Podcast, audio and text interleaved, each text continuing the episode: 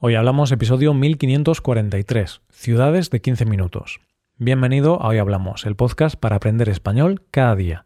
Si te gusta este contenido para aprender español, puedes aprender todavía más si te haces suscriptor premium. Podrás ver la transcripción del audio, ejercicios, explicaciones y escuchar episodios exclusivos. Puedes hacerte suscriptor premium en hoyhablamos.com. Y otra cosa más, ya sabes que para aprender español, una rutina muy buena es hablarlo, hablar el idioma. En nuestra web puedes hablar y tener clases con nuestros profesores Adrián y Paco. Hola oyente, ¿qué tal? ¿Cómo estás? Una de las cosas que más estrés provoca es, sin duda, volver del trabajo cansado, deseando llegar a casa, y encontrarte no solo con un atasco, sino el tener que pelearte por encontrar un aparcamiento si no tienes garaje. En ese momento el coche se convierte en tu peor enemigo, y solo maldices el hecho de no poder ir al trabajo de una forma más eficiente. Pues hoy vamos a hablar de un concepto de ciudad que promueve la posibilidad de dejar el coche en el garaje en tus rutinas diarias. Hoy hablamos de las ciudades de 15 minutos. Vamos a hacer un experimento. Si tú, oyente, te pones en la puerta de tu casa y pones un temporizador de 15 minutos, ¿a dónde llegarías en ese tiempo andando o en bicicleta? En ese recorrido tendrías todo lo que necesitas en tu día a día.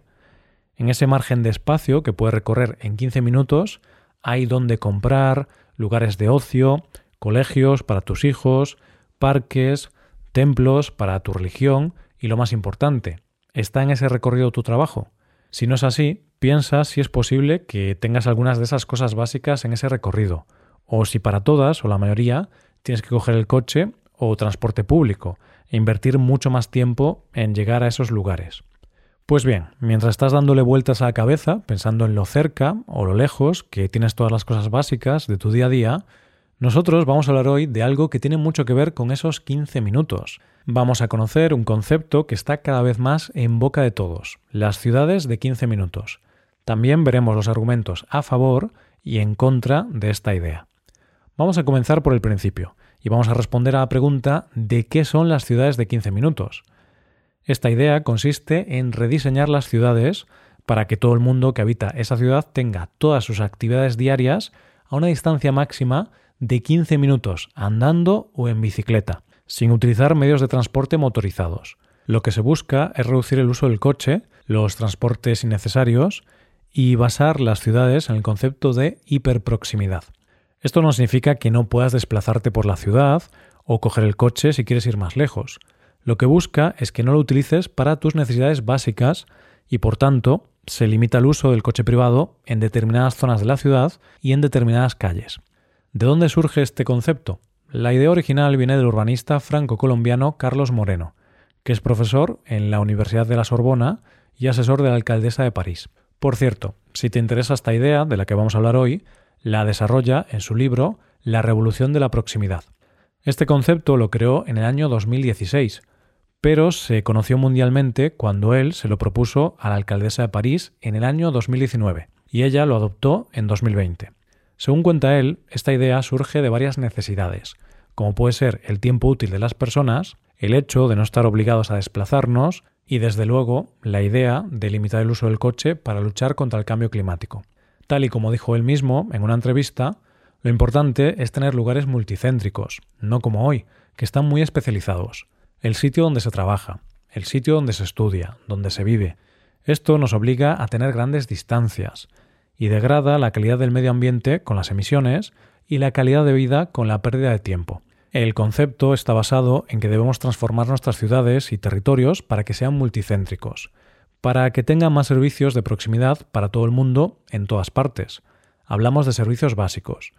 Vivir en la ciudad no es solo alojarse, es acceder a tus compras, a un trabajo, con menos desplazamientos engorrosos, con mejor acceso al cuidado de la salud, a la educación, la cultura, que tenga espacios públicos en los que haya buenas condiciones de aire, de agua, de vegetación frente al clima y en los que no tengas desplazamientos obligados.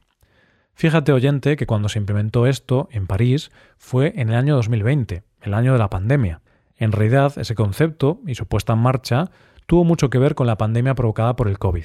Primero, porque al estar encerrados en casa y no poder salir más allá de lo que teníamos cerca, hubo que replantearse la idea de tener las cosas útiles cerca. pero es que además nos hizo darnos cuenta de la contaminación provocada por las ciudades.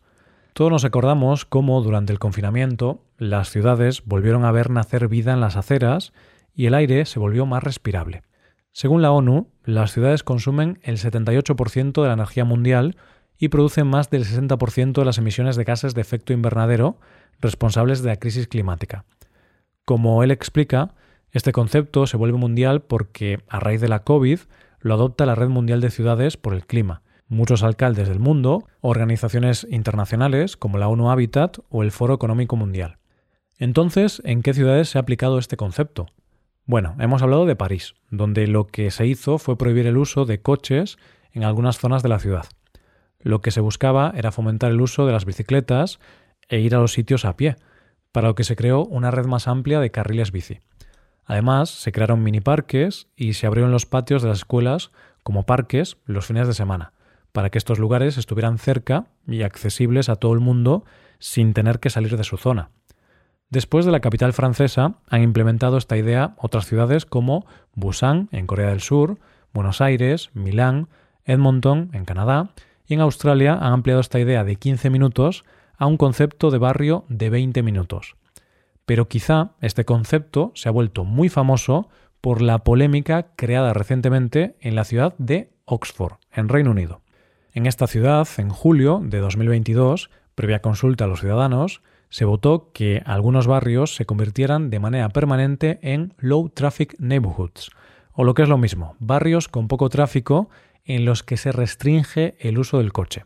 Pero la polémica viene porque esta ciudad ha decidido que a partir del año que viene se va a implementar una nueva restricción en seis carreteras de la ciudad.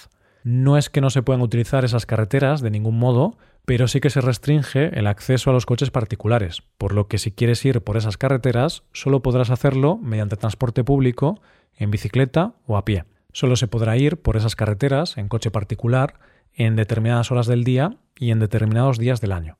También hay que decir que relacionado con esta nueva ley en Oxford han surgido diferentes bulos, como que iban a prohibir que salieses de tu barrio, incluso andando, o que iban a poner barreras para los peatones.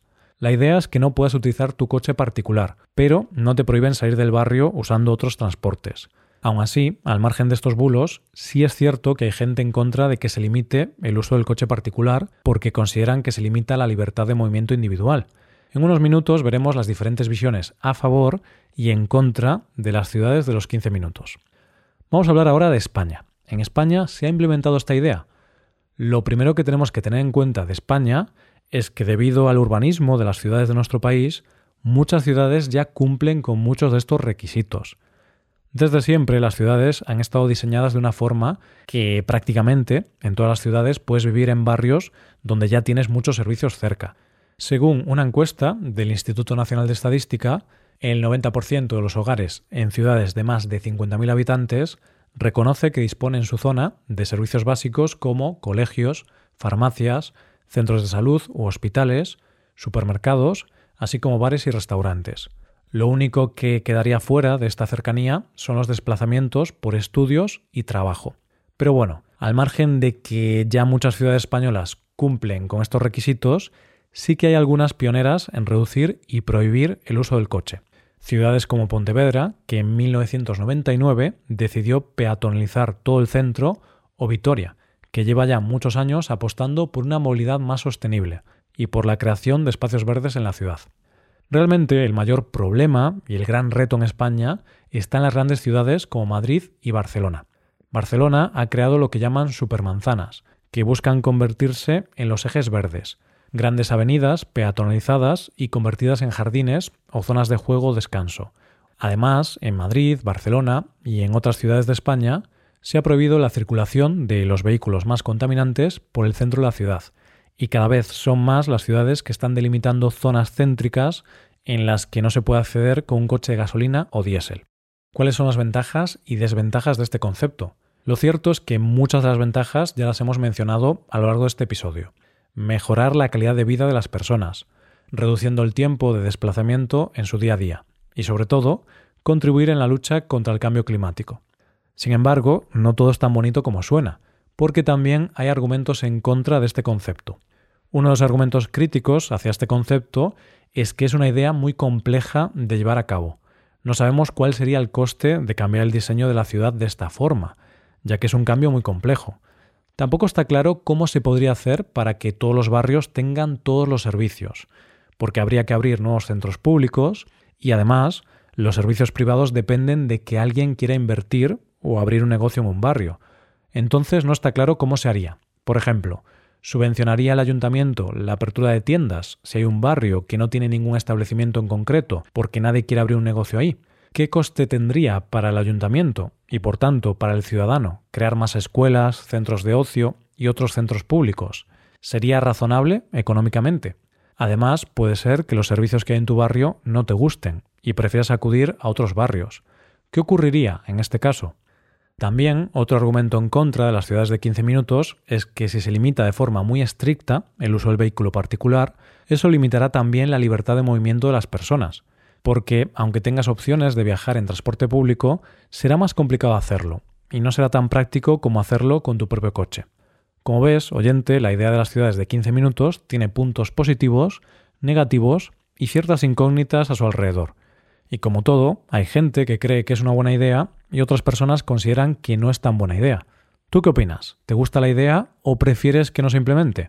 Hasta aquí el episodio de hoy. Y ya sabes, si te gusta este podcast y te gusta el trabajo diario que realizamos, nos ayudaría mucho tu colaboración. Para colaborar con este podcast puedes hacerte suscriptor premium. Los suscriptores premium pueden hacer a la transcripción y ejercicios explicaciones. Hazte suscriptor premium en hoyhablamos.com. Muchas gracias por escucharnos. Nos vemos en el episodio de mañana. Pasa un buen día. Hasta mañana.